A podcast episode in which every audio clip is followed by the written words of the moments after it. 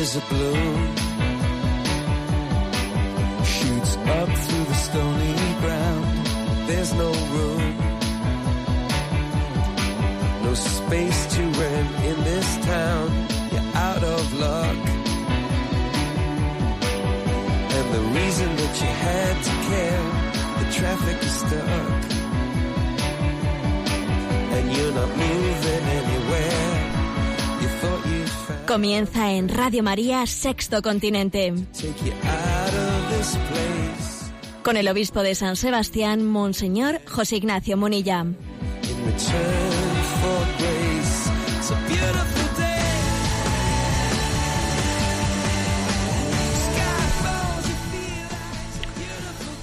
Un cordial saludo a todos los oyentes de Radio María. Un día más, con la gracia del Señor, nos disponemos a realizar este programa llamado Sexto Continente, que lunes y viernes realizamos en directo aquí en Radio María España.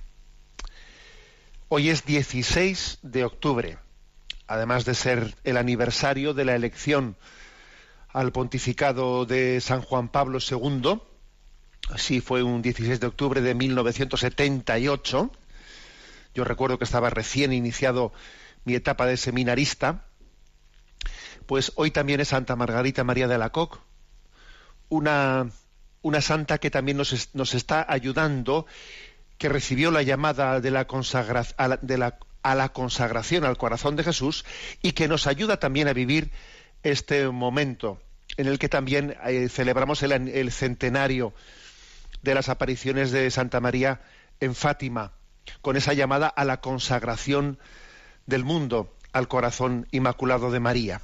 Quisiera decir una palabra así introductoria a este respecto, porque creo que si algo tiene, digamos, de propio, de específico, de característico, las revelaciones de Fátima son un recordatorio de que María, de que, de que el Señor, de que el reino de Cristo no es un reino que esté aconteciendo únicamente en el interior de nuestra conciencia, como si la religiosidad tuviese que ser circunscrita a la, a la vida privada. No, la religiosidad, eh, el sentido del reino de Dios ilumina toda la existencia. No es verdad que exista pues una, eh, una, una vida civil que está fuera del reino de Dios y que el reino de Dios acontezca en la vida privada de cada uno. No, eso no es verdad. Sí, claro que existe una autonomía del orden temporal, pero una autonomía del orden temporal no quiere decir que el reino de Dios no esté aconteciendo también en el orden temporal. Por eso cuando eh, la Virgen de Fátima nos pidió que consagrásemos el mundo y consagrásemos a Rusia al corazón inmaculado de María, era porque de alguna manera se estaba con ello dando a entender que, que esa realización del reino de Dios en los acontecimientos históricos también está totalmente supeditada a ese acto de fe y ese acto de confianza de que es Dios el que dirige los hilos, los hilos de los tiempos. Eh, por lo tanto, esa, es- esa llamada sigue, sigue presente. Y no olvidemos que Santa Margarita María de Alacoc recibió también esa llamada, eh, esa llamada a transmitir al rey de Francia que debía de consagrar Francia, ¿no? al Sagrado Corazón de Jesús. Y Luis XIV no hizo caso, y Luis XV no hizo caso, caso, y cuando ya finalmente Luis XVI pues hizo la consagración de Francia al Sagrado Corazón de Jesús, después se dice, pero fue ya tarde, fue ya tarde. Y todos sabemos que Luis XVI, pues bueno, pues fue guillotinado. También, eh, también a- esa petición de la Virgen María de Fátima de que Rusia fuese consagrada al, al corazón inmaculado de María tuvo una gran resistencia porque los hombres no terminamos de confiar en que es Dios el que dirige ese hilo de la historia, ¿no? Y hubo una resistencia y cuando finalmente Rusia es consagrada, el mundo es consagrado al corazón inmaculado de María, pues observamos cómo fue la, cómo aconteció la caída del muro de Berlín tal vez también en los designios de Dios fue tarde, porque eh, según, eh, según se dice en las apariciones de la Virgen de Fátima, el designio de Nuestra Señora era que no aconteciese esa, esa Segunda Guerra Mundial. Si no hacéis caso, vendrá una Segunda Guerra, etcétera, etcétera. Es decir, que aquí hay una, una teología de la historia a la luz de las revelaciones de Fátima y a la luz de las revelaciones de Santa Margarita María de la Coque, en la que tenemos que confiar, en la que tenemos que hacer un acto de fe de cómo el reino de Dios está aconteciendo en la historia. Y en medio de esta historia en la que, la libertad del hombre, bien o mal utilizada, está, está teniendo lugar, también la gracia de Dios actúa para redirigir los acontecimientos de la historia más allá del pecado del hombre hacia la salvación. Y nos cuesta creer, nos cuesta confiar. Tenemos que poner los acontecimientos de la historia en manos de los, de los corazones sagrados del corazón inmaculado de María y del Sagrado Corazón de Jesús. Por eso hemos ido subrayando, ¿no? Pues cómo nos parece totalmente providencial que la imagen peregrina de la Virgen de Fátima llegase el 15 de septiembre a Cataluña y que esté peregrinando y que Dios mediante hasta el 30 de noviembre continúe su peregrinación en ese calendario que la providencia ha querido que acontezca en Cataluña en este momento tan delicado. Este fin de semana ha estado esa imagen peregrina en el templo expiatorio del Tibidabo y en este momento se encuentra en la Basílica de la Purísima Concepción, donde llegó ayer y estará también hoy y mañana. Ahí está esa imagen peregrina, aquella que fue instrumento de Dios para derribar ese muro, ese muro de la vergüenza, eh, pues también es la es el instrumento elegido del Señor para derribar el muro del odio y el muro que nos divide y que nos separa. Nos encomendamos a ella, al corazón inmaculado de María. Este es el, este es el comentario de entrada que quería haceros en este día 16 de octubre, en el que María, nuestra Madre, sigue pidiéndonos ¿no? que hagamos ese acto de confianza en ella y en su Hijo Jesucristo. Sexto Continente es un programa que tiene también la característica de interactuar con los oyentes a través de las, de las cuentas de Twitter arroba obispo Munilla, del muro de Facebook que lleva mi nombre personal, José Ignacio Munilla, y de la cuenta también de Instagram que lleva también ese nombre de, Obispo Munilla. Bueno, pues deciros que, que estamos también eh, preparando para el próximo viernes, si Dios, si Dios quiere, el próximo viernes haremos un programa especial con motivo de que se han cumplido 25 eh, años del catecismo de la Iglesia Católica. ¿eh? Dios mediante ya lo irá también anunciando el director de, de la radio de Luis Fernando, pero estará mm, don Jesús Sanz, el arzobispo de Oviedo, y don José Rico, el obispo auxiliar de, de Getafe, y un servidor, pues haremos un programa de comentario de acción de gracias de lo que ha supuesto el catecismo de la Iglesia Católica en estos 25 años para todos nosotros. Dios mediante será el próximo viernes pues en este mismo en este mismo espacio de 8 o 9 de la mañana en, en Sexto Continente. Bueno, pues este es nuestro comentario de entrada y decir que además de que los programas anteriores los tenéis a vuestra disposición en el podcast de Radio María, también están en el canal de iVox que lleva el nombre de Sexto Continente y deciros que hay una cuenta de correo electrónico sextocontinente arroba radiomaria.es a la que podéis hacer llegar vuestros comentarios y aportaciones, que todos ellos son bienvenidos. Bueno, ayer celebrábamos también un día, un día muy hermoso en la, en la, iglesia. Tuve ocasión de celebrarlo en un, en un, Carmelo. Era el día de Santa Teresa de Jesús. Lo que ocurre es que como coincidió con la celebración del domingo, vigésimo, eh, vigésimo octavo domingo del tiempo ordinario, lógicamente la liturgia no, que pudisteis vosotros celebrar pues no fue de Santa Teresa, sino que fue del domingo. Pero creo que, merece la pena la figura de Santa Teresa que hagamos una, una relación, una, una, reflexión sobre el don de Santa Teresa para todos nosotros. ¿eh? Y quiero servirme de un, eh, de un artículo que fue publicado ayer en Catholic Link, que es una de esas páginas web evangelizadoras. Y en esa página web, eh, Catholic Link, Sebastián Campos publicaba un artículo titulado lecciones de Santa Teresa de Jesús en nuestro camino de conversión. Hay, hay mucho que aprender ¿no? de, los santos y el Señor los ha, los ha puesto, si precisamente los ha canonizado, si ha querido eh, pues que la Iglesia tenga esa iniciativa de canonización, pues es también para que veamos un, eh, no únicamente algo a admirar, sino también algo a imitar, ¿no? para que nos sintamos interpelados y veamos cómo el camino de conversión pues es para todos, para todos y cada uno de nosotros, cada uno en sus circunstancias y sus situaciones. Bueno, ¿qué lecciones nos da Santa Teresa de Jesús en nuestro camino, camino de conversión? Así brevemente dicho, eh, hago un pequeño resumen y adaptación de ese artículo publicado ayer en Link. Bueno, en primer lugar, subrayar que uno que la conversión es en cualquier momento de la vida que nunca es tarde para la conversión, que Santa Teresa de Jesús se convirtió en edad ya adulta, a sus 39 años, eh, cuando eh, en 1554 ella llevaba ya casi 20 años de vida religiosa carmelitana en el monasterio de la Encarnación.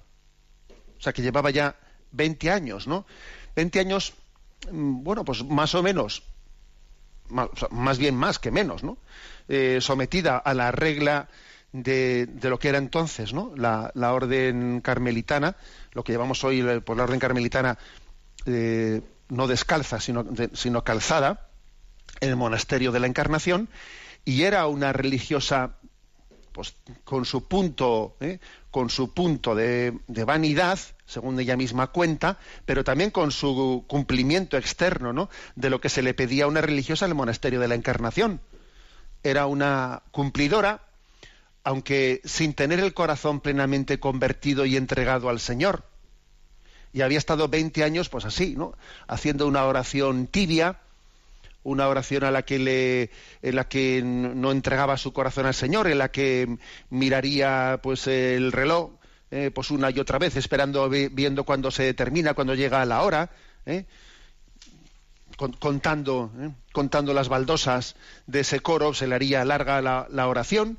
Sí, tenía 39 años, o sea, 20 años llevaba ella en esa situación, digamos, de, de cumplir, pero no, no, disfrutar de una manera entregada de su, de su consagración, cuando tuvo lugar su conversión, lo cual quiere decir que nunca es tarde para ese momento de, para ese momento de encuentro con el Señor. A mí me recuerda, me recuerda ese pasaje de ese paralítico, ese paralítico de la piscina de Bethesda, que estaba allí, llevaba 38 años el paralítico, ni más ni menos, ¿no? Eh, está, en el capítulo quinto de San Juan. Llevaba ese paralítico tantísimos años, 38, dice San Juan capítulo 5 y versículo 5. 38 años estaba ahí el hombre, esperando a ver si cuando eh, el ángel bajaba esas aguas y eran agitadas, si alguien le podía introducir en el agua para curar su parálisis, ¿no? También esa era la situación de Teresa de Jesús.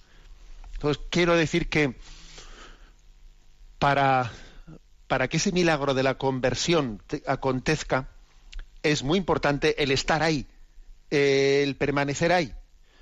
Porque supongo que en esos, ese tiempo que estuvo ahí Teresa de Jesús, en esa mediocridad, pues también tendría, tendría sus tentaciones, ¿no?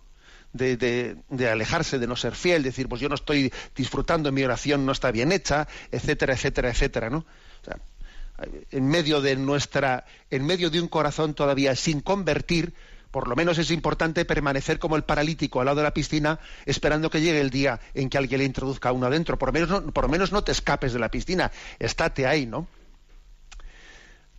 recuerdo haberle, haber, haber leído en un libro ¿no? pues de, de la mística oriental, decía, si Moisés no hubiese ido con sus con sus ovejas a pastar al monte, no hubiese, si no hubiese sido fiel yendo con las ovejas al monte, pues no, hubiese, no se hubiese encontrado con la zarza ardiendo en la que se le manifestaba a Dios.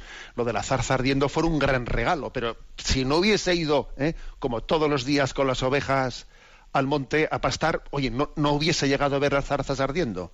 Luego, a ver, primera lección de Santa Teresa, que estuvo 20 años allí, quieta como el paralítico junto a la piscina de Bethesda, allí esperando a que Dios le diese el don de la conversión, ¿no? O sea, esperemos la conversión, espérala, espera la conversión.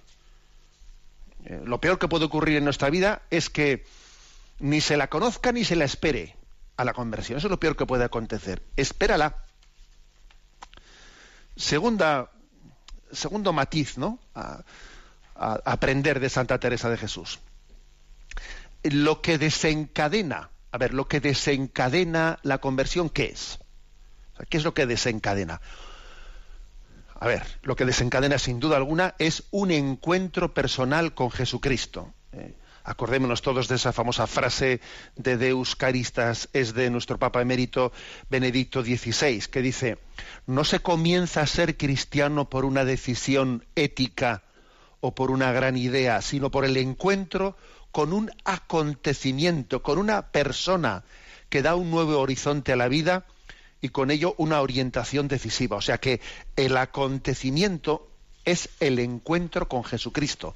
Él es el que cambia el horizonte. Es el capítulo noveno de la vida de, la vida de Santa Teresa el que nos narra ese encuentro, ¿eh? que tuvo lugar a través de una imagen emotiva del ex homo, de un Cristo muy llagado. Y dice Santa Teresa, acaecióme que entrando un día en el oratorio, vi una imagen que habían traído allá, que se había buscado para cierta fiesta que se hacía en casa. Era de Cristo muy llagado y tan devota que en mirándola toda me turbó de verle tal, porque representaba bien lo que pasó por nosotros. Fue tanto lo que sentí de lo mal que había agradecido aquellas llagas, que el corazón me parece que se me partía y arrojéme cabe él con grandísimo derramamiento de lágrimas, suplicándole me fortaleciese ya de una vez para no ofenderle más. Es impresionante, ¿no? Ver como diciendo, aquí ha llegado la hora. Esta es la hora en la que el paralítico de Bethesda ha sido introducido en la piscina. ¿Y qué ha pasado? ¿Qué, ha sido, ¿Cuál ha sido, digamos, el hecho eh, el hecho determinante que ha cambiado la cosa, un encuentro personal con Jesucristo, en el caso de Santa Teresa, a través de esa imagen de ese Cristo, ese Cristo llegado, ¿no? Diciendo, pero bueno, eh, es que el Señor ha hecho esto por mí, este sufrimiento que tienes por mí, por mi salvación. Y yo voy a estar aquí regateándole al Señor, voy a estar regateándole la entrega de mi vida.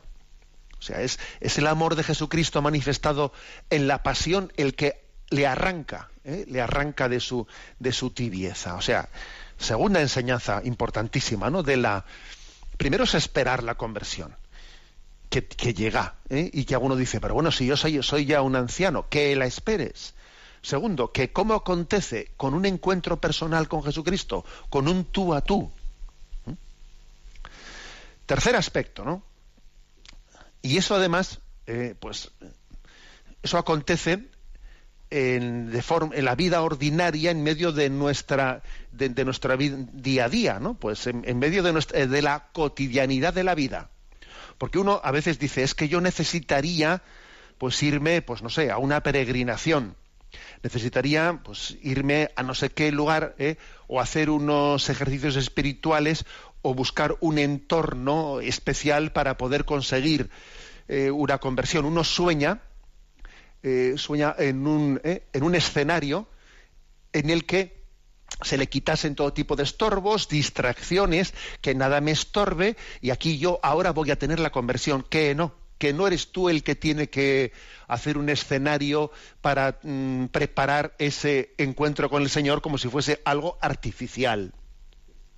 Es verdad, por supuesto que sí, que el Señor puede llevar adelante, o sea, puede puede acontecer en un encuentro con nosotros, en una peregrinación, en un retiro, en un claro que puede hacerlo, pero, mm, pero el Señor nos está esperando, como diría Santa Teresa, entre los pucheros, entre los pucheros, anda Dios, entre en tu agenda, allí, allí el Señor está, está allí presente. está presente.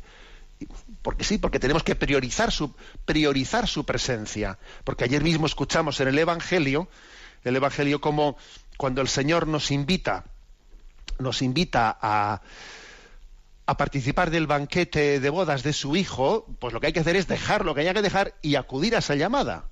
O sea, no hay nada que, pueda, que pueda justificar el que pospongamos la llamada del rey a participar del banquete de su hijo. No hay nada que pueda posponerlo. Es más, si, es que claro, es que si yo, si yo, no saliese de, este entorno, claro, que es que estoy demasiado liado, estoy demasiado ocupado para poder tener aquí un encuentro de conversión, necesitaría salirme de aquí. Que no, que te estás equivocando. Ayer lo subrayé en la, en la homilía de ayer, ¿no? La siguiente frase. Si estás muy ocupado para orar, entonces estás más ocupado de lo que Dios quiere pues no estés tan ocupado, porque Dios no quiere que lo estés. Si estás muy ocupado, demasiado ocupado, para poderte encontrar con el Señor, entonces estás más ocupado de lo que Dios quiere. Estás apegado. Estás apegado a lo que el Señor quiere que acontezca el encuentro en, en, tu vida real. Que no estés eh, pensando es que me tendría que ir de aquí para que no, que entre los pucheros anda Dios. Y el Señor quiere encontrarse contigo ahora. En cuarto lugar, en el cuarto aspecto de la gran enseñanza de Santa Teresa ¿no? para la conversión. Sí, la conversión es un momento, hay un momento especial ¿no? de encuentro con Jesucristo, pero no es un momento aislado, sino que la conversión tiene que darse más de una vez en la vida. O sea, en el fondo, la conversión no es un momento puntual, aislado, sino que la conversión es, es, una concatenación de encuentros con Jesucristo en los que uno se fortalece en el anterior y prepara en el siguiente. ¿eh?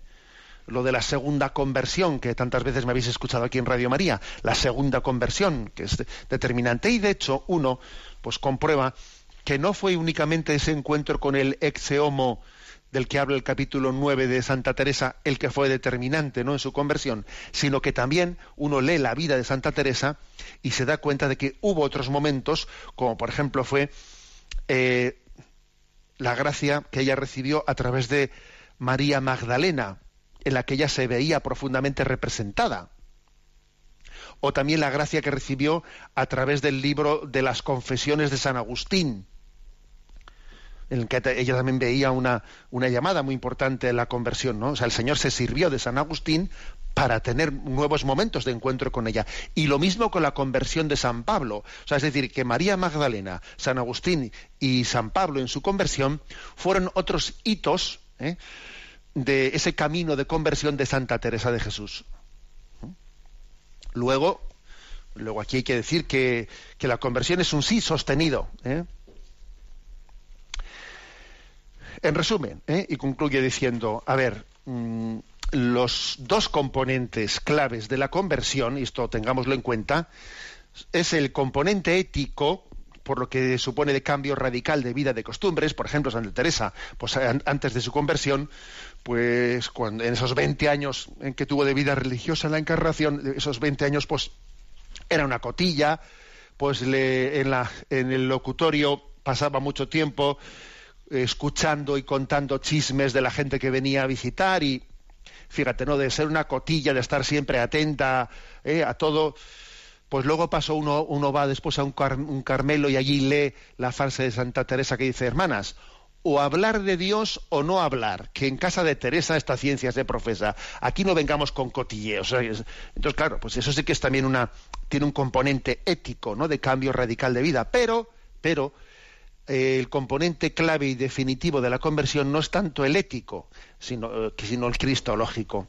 Cristo presente en nuestra vida y Cristo como punto de referencia clave y fundamental, ¿no? O sea, ojo, porque a veces nosotros solemos, somos demasiado voluntaristas, ¿eh? o, o pelagianos, y nos parece que el, el, tema determinante de la conversión es el ético, el moral. No, esa es, esa es la consecuencia es la consecuencia. La clave está en, que nuestra vida pase a ser cristocéntrica, que ya no soy yo el que vivo, que es, Cristo quien vive en mí. Y podemos decir de Santa Teresa de Jesús que es alguien que ha dejado a Cristo pues las riendas de la vida, que verdaderamente puede ella decir que, que es el Señor el que pilota, el que lleva el timón de su vida.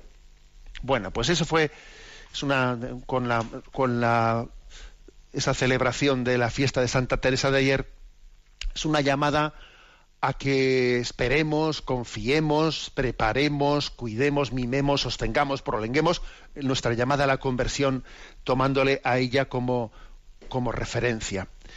Ella, sabéis que tuvo una descripción muy hermosa, ¿no? De cómo son eh, los distintos niveles de la oración. Y dijo, y decía ella que, que hay como cuatro maneras, ¿no? De regar, de, de, extraer ese, agua viva, como si fuese la samaritana, porque la samaritana también le pedía al Señor el agua viva, ¿no? Un agua, un agua que, que, que saciase su sed. Bueno, pues hay cuatro maneras de extraer el agua, decía Santa Teresa. La primera es extraerla del pozo, pues a, a fuerza de puño, o sea, subiendo subiendo del pozo que está ahí abajo, pues el balde del agua, pues dándole a la manivela o a pulso con la cuerda, ¿no? Así a veces es nuestra, así fue, pues durante tantísimo tiempo la oración de Santa Teresa durante esos 20 años antes de su conversión, que ahí estaba ella rezando, pero le costaba mucho y se distraía y, y bueno, pues es mi hora de oración y voy a hacerla, aunque no me apetece mucho. Bueno, pero dice ella que cuando Dios en su misericordia nos da su gracia, que a veces sopla el viento y entonces giran esas aspas, ese molino de viento que hace que suba el agua de debajo de, la tierra sin el esfuerzo, sin que sea a pulso, ¿no? sino subido por la fuerza del viento en ese, pozo con, con, un molino de viento que por la gracia del Espíritu hace que el agua suba a la superficie sin un esfuerzo nuestro, sino por el don del Espíritu. Y así también Dios ¿no? da esa gracia. La, la samaritana tenía esa experiencia de que estoy aquí siempre sacando el agua a pulso, con mucho sacrificio, viniendo aquí, y el Señor también le quiere dar el don de que esa agua sea percibida como un, como un regalo de Dios, como un fruto del Espíritu, ¿no? Y más aún, Santa Teresa de Jesús, cuando describe los grados místicos de la oración, dice pues que, que también el Señor puede hacer ya no que el agua salga ¿no? de, lo, de lo profundo, sino que el agua esté en la superficie, que ese agua de la gracia, ese agua del Espíritu, esté acompañándonos en la vida, cual si de un riachuelo que está junto a nosotros se tratase. Más aún, cual si de una lluvia que está cayendo de continuo y empapándolo todo se tratase al mismo tiempo que el sol luce, también la, el agua lo empapa todo. Son los grados místicos de oración. Esa fue la imagen utilizada por Santa Teresa para decir cómo el agua, cómo Dios en distintas formas, eh, según los grados de, la vida de oración, pues puede, quiere eh, hacer que ese agua, el agua de la gracia, esté regando nuestro huerto continuamente. Bueno, pues lo importante, lo importante como ese paralítico de la piscina de Bethesda, es estar ahí, al lado del agua. No, mira, no te escapes, estate aquí al lado del agua. A ver el Señor cómo nos da la gracia de que el agua no riegue nuestro huerto, pero, pero no te escapes de aquí, porque es aquí donde hay que estar esperando ese don y ese regalo. Vamos a escuchar este, esta canción de Santa Teresa. Vuestra soy, para vos nací, ¿qué mandáis hacer de mí? cantada por Rafael Andreo.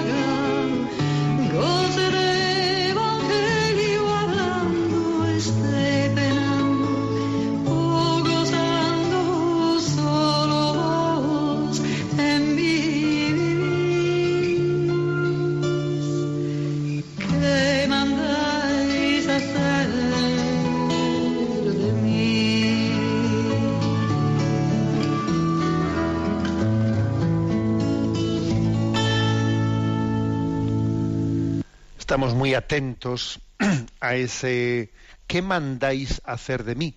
Que no es una frase de bonita, que es una pregunta que tiene que estar dispuesta a escuchar respuesta. Es un poco lo que dice San Ignacio de Loyola, ¿no? En un momento determinado de los ejercicios. ¿Qué he hecho yo por Cristo? ¿Qué hago por Cristo? ¿Qué estoy dispuesto a hacer de Cristo? Por Cristo. ¿Qué mandáis hacer de mí? Que diría Santa Teresa. Bueno, continuamos en esta edición del Sexto Continente y tenemos nuestro apartado del DOCAT. Nos toca el punto 11 en esta ocasión. Y el punto 11 formula la siguiente pregunta. ¿Cómo responde el pueblo de Israel a la noticia de Dios? Una vez que se ha reconocido a Dios, ya nada puede permanecer como antes. El pueblo de Israel lo deja claro con la alianza que Dios selló con él.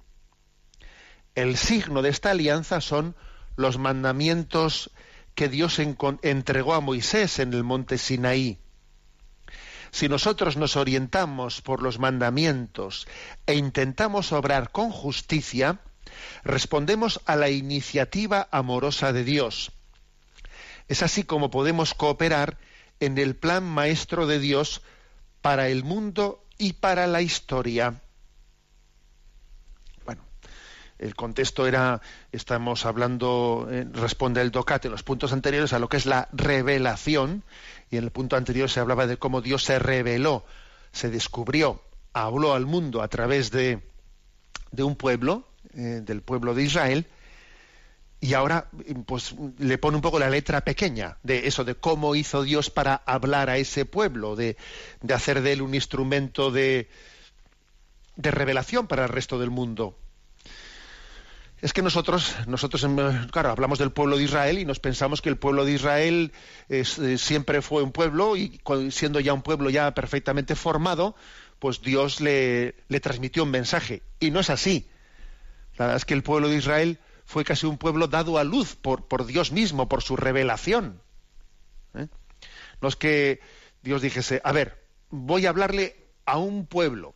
No, casi Dios dio a luz a un pueblo eh, a través de Abraham, de los patriarcas, ¿no? Y empezó a hablarle. Y, es más, hay una, este momento culminante de la revelación en el Antiguo Testamento, que es la alianza en el monte Sinaí, de la cual habla el punto de hoy, nosotros no nos damos cuenta de lo que fue el hecho de que, de que los hebreos habían estado durante largo tiempo como esclavos en Egipto el haber estado durante largo tiempo como esclavos en Egipto, había hecho, claro, sin comunicación entre ellos, claro, porque allí no se permitía a los esclavos, además estando eh, muy distanciados unos de otros, no tenían entre ellos ni comunicación y cada uno había buscado, pues egoístamente, un estatus de sálvese quien pueda, sálvese quien pueda, y entonces allí prácticamente no había conciencia de pueblo. No digo ya de pueblo elegido por Dios, para llevar la revelación al mundo, sino ni siquiera, ni siquiera en gran parte de pueblo, ¿no?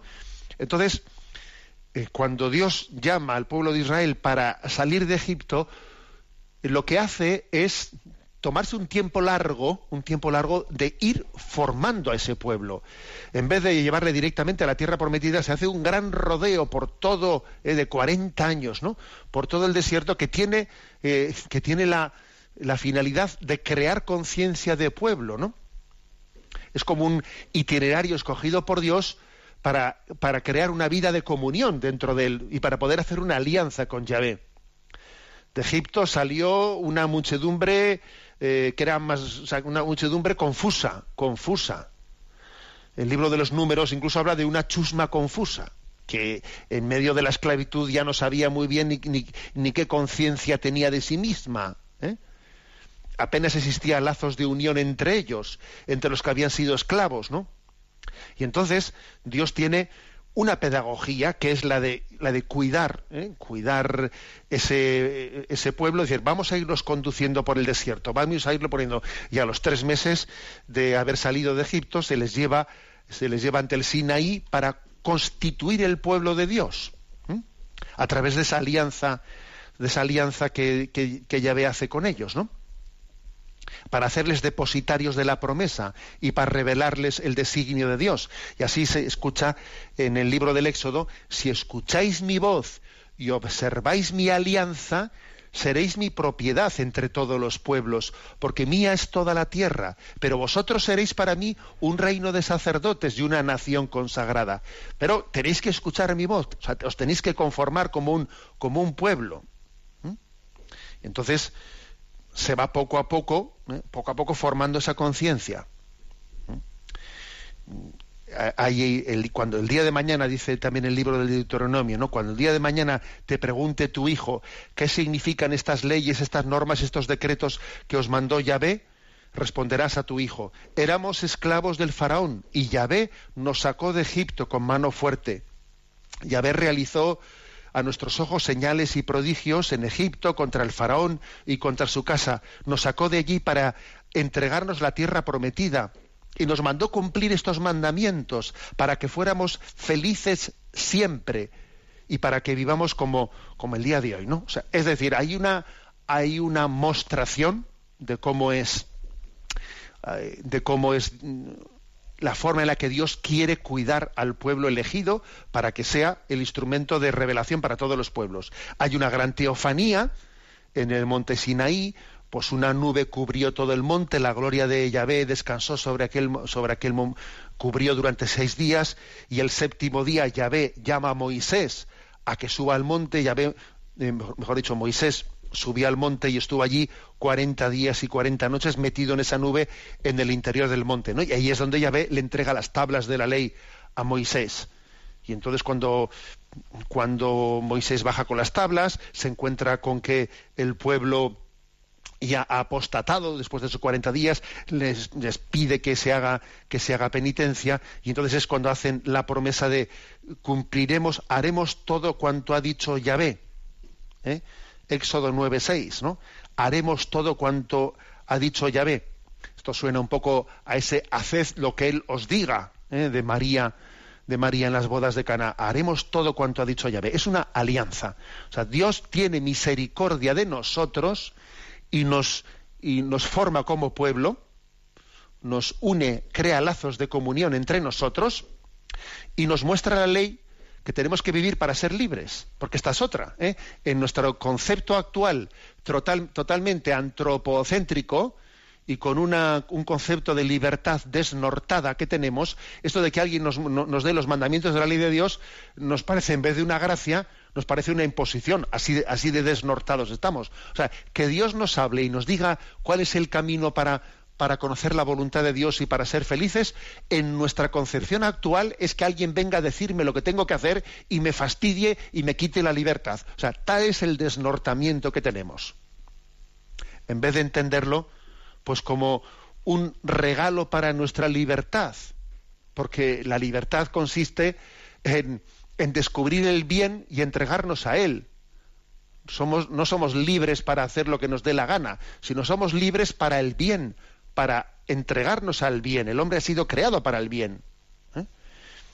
Y además Dios no solo no nos, da, la ley, porque la ley hay que reconocer que no tenemos la capacidad de vivir esa ley sin la gracia de Jesucristo. Luego, la, gran noticia es que, Dios no solo nos da su ley, sino nos da a Jesucristo como la nueva ley con la gracia de poder cumplirla. Y es un regalo de Dios de decirte no solo lo que tienes que hacer para ser feliz, sino darte la gracia para que eso pueda ser hecho gozosamente. ¿Mm? Esta es la alianza que hace Dios con Israel. Entonces, eso es un, gran regalo. o sea, nos sentimos elegidos, porque en esa elección estábamos nosotros allí, en germen. Dios te estaba, estaba comenzando a hablarte a ti, que vives en la esclavitud. A ti, a mí, que vivimos en la esclavitud. Dios nos estaba ya, estaba pensando en, voy a ver cómo libero, libero a este que quiero liberarle.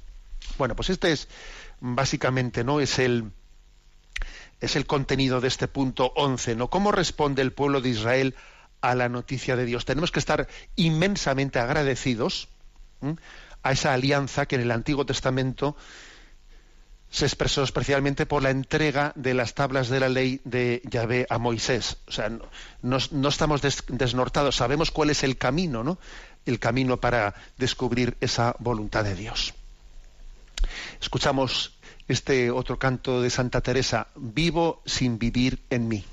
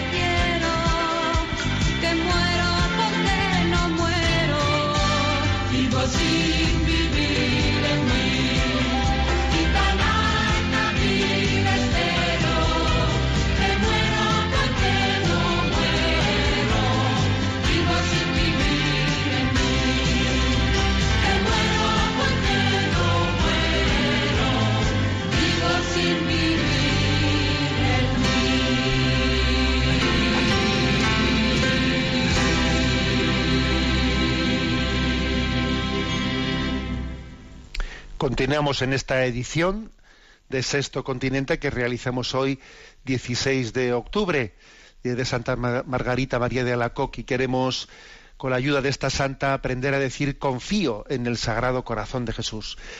Sabéis que este programa tiene también una, una participación vuestra por vuestras preguntas y aportaciones que puedan llegar al correo electrónico sextocontinente@radiomaria.es y a Rocío que está en la emisora le vamos a pedir que nos vaya presentando pues las preguntas que han llegado esta semana.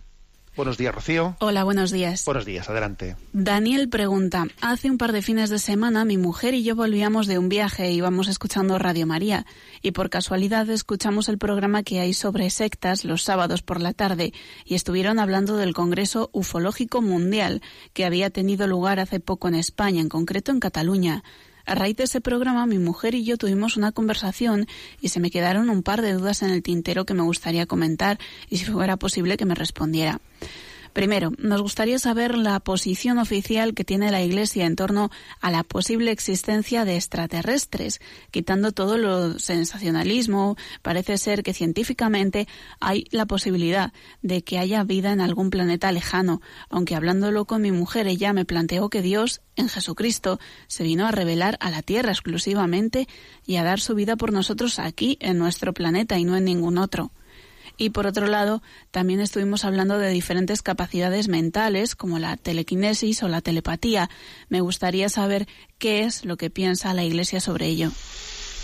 Bueno, pues vamos a ver. Eh, ¿Existe una posición oficial de la Iglesia sobre la posibilidad de la existencia de la vida extraterrestre? Obviamente, obviamente no.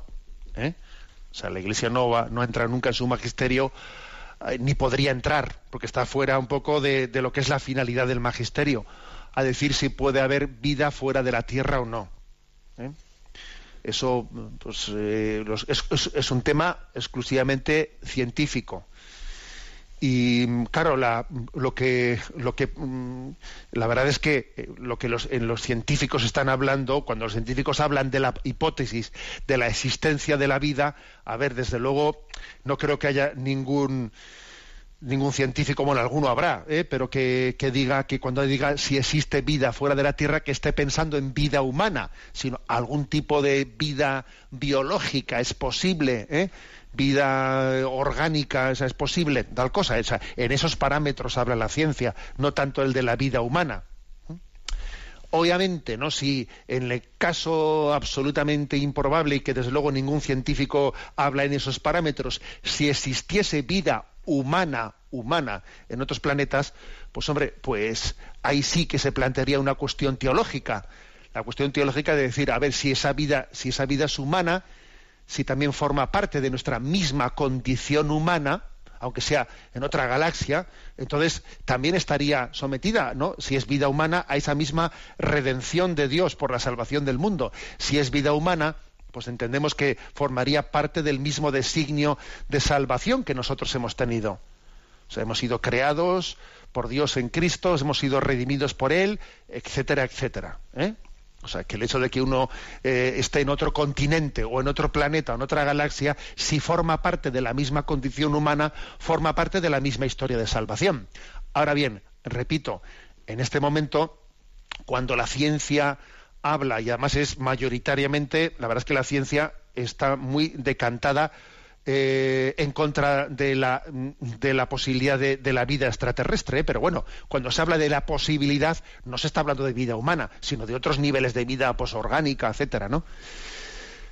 Bueno, pues eh, yo creo que eso también hay que, hay que tenerlo en cuenta. Pero vamos, creo que la respuesta concreta a la pregunta de Daniel es esta. ¿eh? Y luego la segunda parte de la pregunta es, bueno, y, todos esos temas que en esos congresos, eh, esos congresos ufológicos o como que han tenido lugar ahí en Cataluña, etcétera, ¿no? Porque es curioso esto, ¿eh? O sea, aquí también se demuestra, se demuestra. Yo mandé un mensaje a las redes cuando tenía lugar este congreso, etcétera, ¿no? Que el mensaje de las redes decía, lo contrario, el enemigo de la fe no es la razón, sino la superstición. Que es muy patente esto, ¿eh? A menos fe, más supersticiones. ¿Eh? Bueno, pues entonces la pregunta es, bueno, y todo este tema de la telequinesis o la telepatía, a ver, em, es un campo, es un terreno en el que la Iglesia no, o sea, no, tampoco no tiene desde el punto de vista de magisterio una, eh, un discernimiento hecho sobre, a ver, esto aquí existe una capacidad natural que es eh, reconocida por la Iglesia. A partir de aquí es un timo, a partir de aquí es una sugestión, a partir de aquí es una acción del, espíritu, de, los, de, espíritus malignos. Ese discernimiento no está hecho. Pero sí que la Iglesia eh, nos pide que seamos absolutamente prudentes ¿eh? en esos terrenos, porque es verdad que esos terrenos son muy aptos pues para, mm, para el influjo de los espíritus malignos. Son, son aptos y de hecho hemos, hemos yo recuerdo haber haber leído no pues el libro el libro de un actualmente es un benedictino eh, pero que fue es un belga, eh, actualmente benedictino, pero que antes de su conversión y su entrada en la vida religiosa, pues él fue uno de los colaboradores más estrechos del gurú Maharasi. Y él cuenta cómo él tenía tenía una, pues unos poderes, mm, vamos, grandísimos de poder, capacidad de poder leer la mente de los demás, unas capacidades intuitivas tremendas, etcétera, ¿no?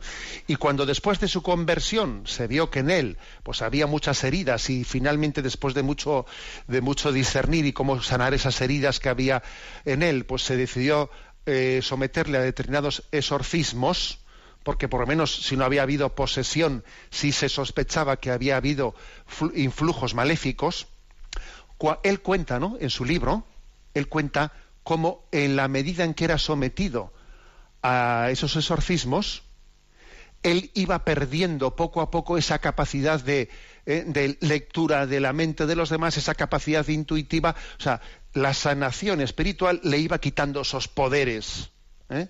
Esos poderes de, poder leer la mente, de poder mover, eh, mover los objetos. Claro, a mí me impresionó leer eso. ¿eh?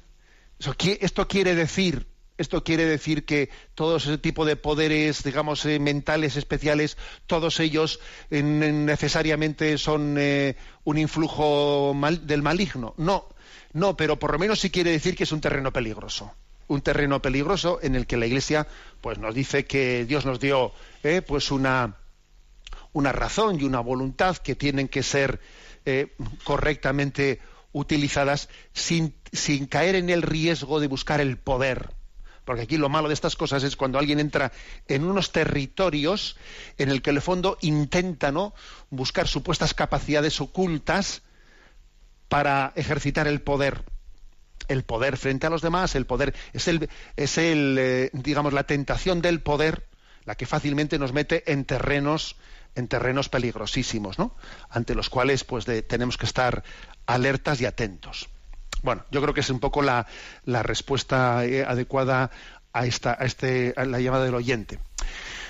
Voy a concluir eh, haciendo un llamamiento al próximo programa. A ver, lo he dicho, lo he dicho anteriormente, pero el próximo viernes Dios mediante, vamos a tener un programa, un programa especial. Será el viernes día 20 de octubre y tendremos eh, la, presencia de don Jesús Sanz, arzobispo de Oviedo, y don José Rico, obispo auxiliar de, de Getafe, que también con la presencia del director de Radio María, don Luis Fernando de Prada, pues haremos entre todos pues un programa de aniversario, de gratitud, de, de representación, de nuevo volver a hacer presente y, reinvitar a que seamos unos enamorados del catecismo de la Iglesia Católica. Se han cumplido, en la semana pasada, el 11 de octubre, se han cumplido 25 años de la publicación del catecismo de la Iglesia Católica. Fue publicado primeramente en francés porque fue curiosamente el idioma que se utilizó para su elaboración. Bueno, pues esta radio está totalmente ligada a la difusión del catecismo. Yo creo que es parte del carisma de Radio María, ¿no? Pues la difusión del, catecismo. Bueno, pues tendremos una ocasión, estáis especialmente invitados a participar el próximo viernes, día 20 de octubre, en ese programa eh, de aniversario del catecismo de la Iglesia Católica. Me despido de todos vosotros con la bendición de Dios Todopoderoso, Padre, Hijo y Espíritu Santo descienda sobre vosotros. Alabado sea Jesucristo.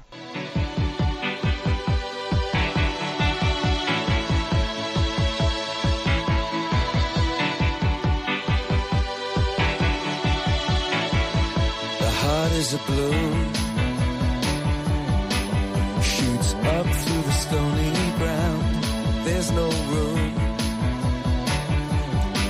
no space to rent in this town. You're out of luck. And the reason that you had to care, the traffic is stuck. And you're not moving